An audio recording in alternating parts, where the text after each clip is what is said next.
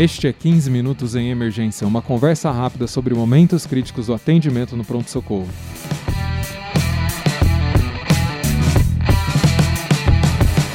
Este é o podcast do curso de Medicina de Emergência do Hospital das Clínicas da Faculdade de Medicina da USP. Conheça mais no link www.emergenciausp.com.br/curso. Eu sou o Dr. Júlio Marchini, está aqui comigo o Dr. Rodrigo Schmidt. Ele é médico assistente do pronto-socorro do Hospital das Clínicas da Faculdade de Medicina da USP e emergencista do pronto atendimento do Hospital Israelita Albert Einstein. Então, Rodrigo, tudo bem? Boa tarde, querido Júlio. Tudo bem, e você? Este é o episódio 68 e nós vamos falar de ketamina. Rodrigo, conta como que é a, a ketamina e, e, a importância dela no pronto-socorro, como que ela vem ganhando essa, essa importância? Bom, Júlio, a verdade é que a ketamina, uma droga bem antiga, para dizer a verdade, ela foi sintetizada em 1960 como um anestésico e passou para ser usada recreacionalmente eh, na década dos 80. Tá, e não foi até há tanto tempo atrás que começou a ter um papel super importante na emergência. É uma medicação, uma droga é, derivada do PCP, né, que todo mundo deve ter ouvido de um lado ou de outro. Então, um anestésico geral, tá? que tem uma diversidade de uso super interessante e com muita aplicabilidade dentro do pronto atendimento, do pronto socorro, da, dentro da sala de emergência também, tá? Então, falando algumas coisinhas das propriedades próprias da ketamina, que eu acho que é importante para ter um background da medicação, é uma medicação na qual ela exerce seu efeito não provocando uma depressão contínua do sistema nervoso central, senão fazendo um bloqueio dos receptores NMDA, especificamente. Esses receptores NMDA, eles é, recebem com muita afinidade o glutamato. Então, glutamato é um neurotransmissor que mais da metade dos neurônios do cérebro conseguem é, processar este tipo de neurotransmissor. E ele é muito, muito importante no papel de processamento de informação externa do, do corpo, né? Então, por meio desse mecanismo, a medicação consegue oferecer propriedades super interessantes. É, principalmente analgesia, inicialmente, e depois uma dissociação, que são os dois extremos que são que a gente vai, a gente vai usar. Um analgésico potente, diferente dos opioides, que não faz uma, um rebaixamento do, do drive respiratório, da parte neurológica, e no outro extremo superior de dose, vai fazer uma dissociação. Então o paciente vai ficar acordadinho, porém em outro mundo, sem sentir nada do contexto do que está acontecendo nesse momento. Podemos começar então pelos usos da ketamina na, na intubação, na, na sequência? Como que, como que, qual que é a lógica de usar? Tá. Perfeito. A verdade é sim. Qual é... é a lógica de usar a ketamina? Qual que é os benefícios, as vantagens? Certo. Então, é, o que, que torna a ketamina uma, da, uma droga quase perfeita na sequência rápida ou na abordagem de via aérea em geral. E vai ter uma aplicabilidade super interessante é, nesse tempo de Covid. Então, o importante é o que? A ketamina promove relaxamento, tá? A pessoa, o nosso paciente, vai conseguir ficar relaxado, desplugado desse mundo, porque a gente vai usar uma dose dissociativa, né? Essa dose se acha em torno entre 1 a 2 miligramas quilo. É, e depois eu vou falar algumas particularidades da infusão, que é a principal responsável para ter alguns efeitos colaterais da droga, tá? Então, na abordagem de via aérea, ela é muito importante porque você vai ter um paciente relaxado, tranquilo, cooperativo, é, protegendo sua via aérea contra vômito, vai ter seus reflexos preservados, inclusive o drive respiratório. Então, por exemplo, um paciente com Covid, que é um paciente extremamente ansioso, é, com aquela fome por ar, é um paciente que não colabora geralmente, muito menos para uma colocação, por exemplo, de VNI, que é uma situação desconfortável. Então, nesse contexto, a medicação vai fazer o quê? Vai relaxar o paciente, você vai ter um paciente colaborativo, mantendo o drive respiratório até o momento que você decida fazer a, a colocação do bloqueador neuromuscular e provocar a apneia no doente. Então isso, isso seria a lógica daquela da, da, da sequência atrasada, sequência estagiada. De, é, de exato, é que, que foi é, referida como DSI, né, Delayed Sequence Intubation, que vem sendo tratada de diversas formas. Então seria uma forma que você tem a chance de é, otimizar de um melhor jeito o seu paciente para tolerar o procedimento da, da abordagem de via Agora, aérea. Se, se, se, o objetivo é, é a sequência estagiada, é, tem alguns poréns aí nessa infusão da, da ketamina, né? Exato. É, a verdade é que assim, a gente tem na evidência casos de apneia, justamente que seria o forte da medicação que não provoca a depressão do centro respiratório, porém tem ocasiões onde sim isso acontece. E isso é uma particularidade é, específica da droga e que pode ser facilmente evitada. A gente tem evidência, que vamos colocar nas referências, que relacionam esse tipo de, de efeito colateral com infusões rápidas. Tá? Então a gente está optando por 1 a 2 miligramas por quilo, uma dose alta. Então, se você infunde isso antes de 30 segundos, a chance de ter uma apneia que vale lembrar que é autolimitada, geralmente 15, 20 segundos, mas nesses pacientes que são bem frágeis, é, faz toda a diferença, né? Então, o que a gente tenta orientar sempre para os residentes, para os colegas, em nossa prática do dia a dia, é, é difícil se administrar lentamente uma, uma, uma medicação que tem uma concentração de 50 miligramas por ml. Então, ela consegue ser diluída tranquilamente em solução fisiológica. Então, você pode pegar aqueles 2 ml que são a apresentação típica da ketamina, 2 ml para 100 miligramas, e dilui em 20 ml se quiser. E dessa forma você consegue fazer uma infusão é, de, é, lenta, mais devagar e controlada. O que, ideal, que, 60 segundos. Que, que basicamente é o, é o bolos que é o problema, né? Exatamente, você... é o bolos. Você fazer essa infusão rápida, com aquele estresse da enfermagem, dos colegas, tal, por obter essa via aérea que já está com algum prognóstico de ser difícil, é, você acaba infundindo muito rapidamente. E mesma coisa na analgesia, Júlio. Eu já vi acontecer muito isso no, no pré-hospitalar, você tem fratura exposta, você, quer prover, fornecer para o paciente uma analgesia boa, e você acaba fazendo muito rápido e tem efeitos que você não deseja ter no seu paciente. O que, que vai falar para você que eu não posso usar ketamina? Que tipo de paciente que não, não Bom, pode usar? Ao passo do tempo, a gente tem visto é, vários mitos, né? Que tem sido demonstrado que, não, que realmente não é toda aquela contraindicação que a gente tinha antes. Por exemplo, a, a típica contraindicação de pressão intracraniana elevada tem estudos que revelaram que não teve diferença. Por quê? Porque ela era temida porque a, elevar a pressão intracraniana, porém a gente tem aquela lei do, do Monroe Kelly, né, que ele promove a PAM com pressão intracraniana, vai ser a pressão de perfusão cerebral. Pela lógica, a ketamina e pela sua farmacologia, ela faz liberação também de catecolaminas intrínsecas. Então você eleva essa PAM também e garante uma perfusão é, adequada do cérebro nessas situações. Mas, atualmente, quais que seriam dois pacientes que você nunca, nunca quer fazer a ketamina. Paciente com emergência cardiovascular, dissecção de aorta, é, um aneurisma roto, um paciente em infarto agudo de miocárdio. Por quê? Porque você vai fazer essa liberação de catecolaminas e você iria totalmente contra o conceito básico que a gente tem do atendimento desses pacientes, que é controlar uma frequência cardíaca baixa, diminuir uma demanda de oxigênio pelo miocárdio. Então você vai promover maior lesão desse tipo de, eh, de tecido, certo? E a outro extremo seriam algumas aplicações da ketamina em pacientes eh, psiquiátricos com esquizofrenia, que é assim, duvidoso, mas é melhor eh, evitar. Muito bem. Então, a gente está assegurando que o nosso paciente não tem essas duas condições chaves. É, eu posso optar por fazer uma, uma infusão mais lenta, se eu quero fazer a sequência estagiada. Agora, se eu vou fazer minha sequência rápida, não tem grandes contraindicações a fazer em bolos, né? Exato, porque de uma forma ou outra você vai promover uma apneia no paciente com o bloqueador neuromuscular, certo? Então, aí só que eu faço um porém. É, na minha sequência, a gente está acostumado de colocar a indução, né? A medicação indutora de sedação e, na sequência, o bloqueador neuromuscular. Só que se a gente leva em consideração o tempo de onset plasmático da medicação, usualmente vão citar, por exemplo, o rocurônio, que é muito usado nesse tipo de pacientes.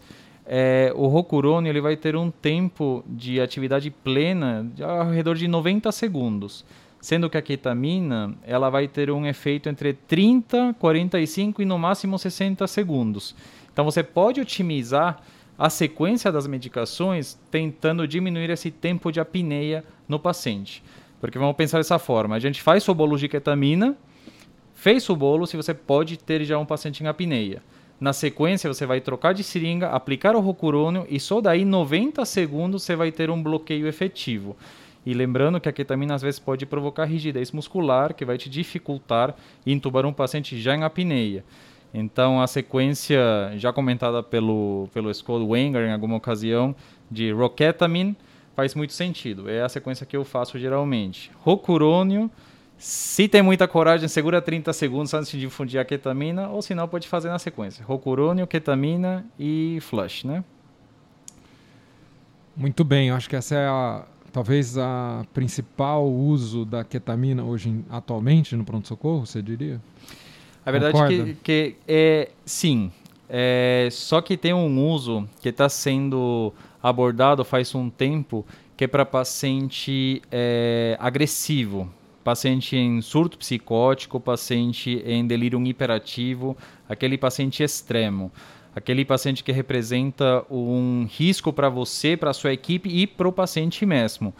Aquele pacientinho que não consegue tolerar esse tempo do aloperidol entrar em ação, colocar um, uma medicação IM e segurar até ele fazer efeito em uns 10, 15 minutos, que é o que geralmente a gente vê, né? É, é, bem, bem lembrado. É, é uma dose parece muito alta, né? É 4 a 5 miligramas quilo, Exatamente, né? exatamente. E, e, intramuscular também, né? Exato.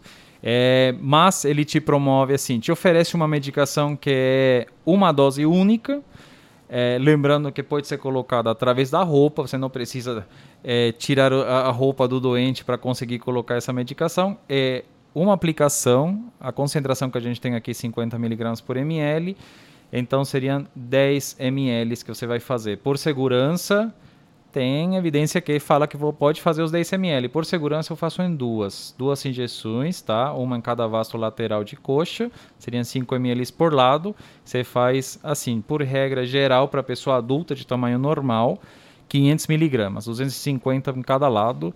E você obtém uma contenção química efetiva entre 3 a 4 minutos após essa administração. Mas lembrando que essa dose que você citou, eh, Júlio, é uma dose alta e após conter quimicamente esse doente, precisa toda a monitorização, é, oxigenação, é, monitoramento cardíaco e observação do, da equipe responsável, certo? E a analgesia? A analgesia é muito, muito interessante, Júlio. É, a analgesia é uma coisa que é, você consegue dar conforto para o seu paciente, mesmo aquele paciente que já é dependente e tolerante para opioide, para esse paciente de anemia falciforme que a gente fica com tanta dor de receber no pronto-socorro, criança. Lembrando que é uma medicação que a gente pode fazer uso a partir dos três meses de idade, tá? Então, uma medicação com um perfil de segurança extremo.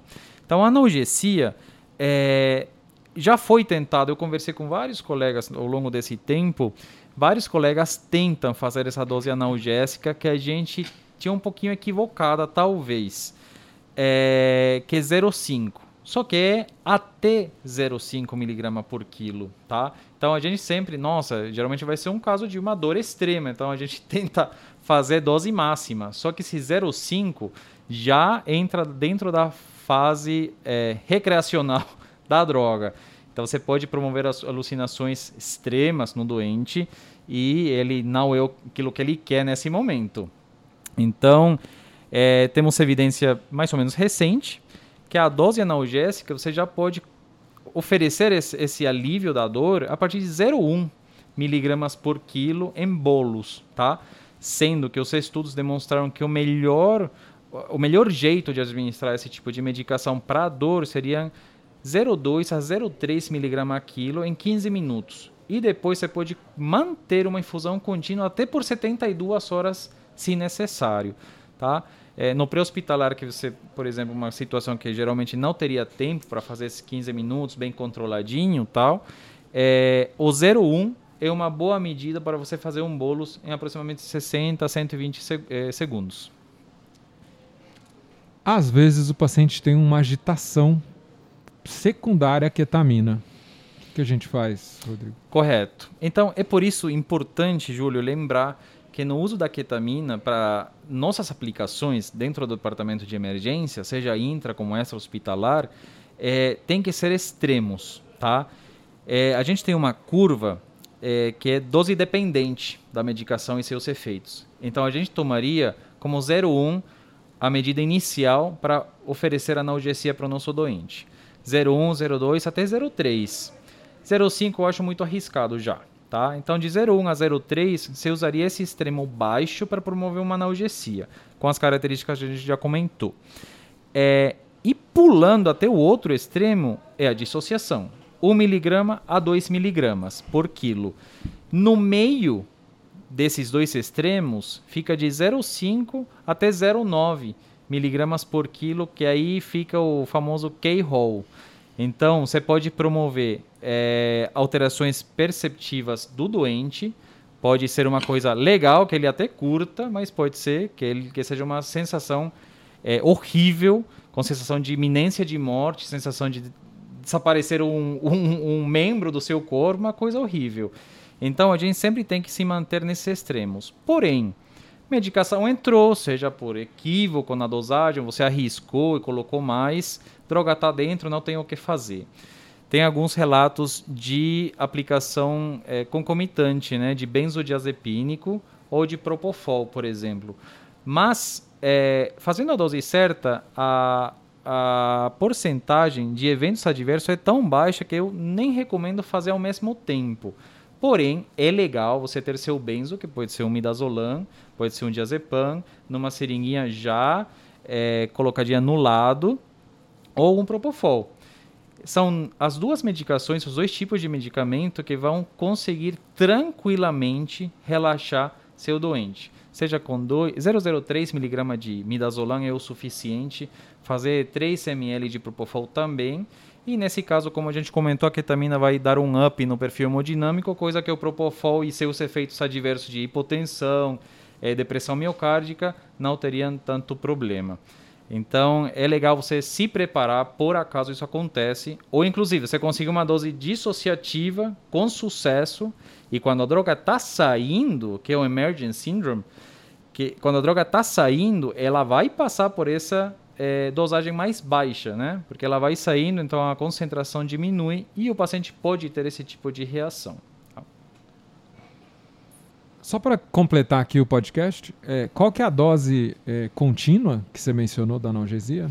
Tá, essa, essa faixa de ação da ketamina é, é bem ampla, tá? A gente tem bastante estudo abordando desde o que?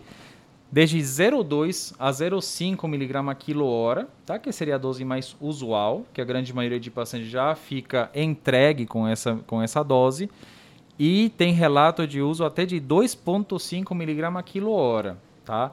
Então, é uma, é uma opção de uso onde você vai ter que ir tateando com seu doente. Mas, é, no momento, por exemplo, que eu vou bloquear o paciente, ou o paciente já está bloqueado e eu quero trocar essas três bombas de fentamida e propofol de um paciente de difícil sedação, que já está com cisatracúrio é, rodando, eu garanto uma dose dissociativa em bolos e deixo rodando 0,5 mg quilo hora, por exemplo. E você observa é, comportamento hemodinâmico, por exemplo, do seu doente, tá? Para você ter uma, um perfil é, de referência. Rodrigo, tem uma mensagem final sobre a ketamina, sobre o uso? Bom, é uma droga fascinante, é uma droga que tem muita coisa positiva para nos oferecer para nós como profissionais da emergência, assim como para nossos pacientes.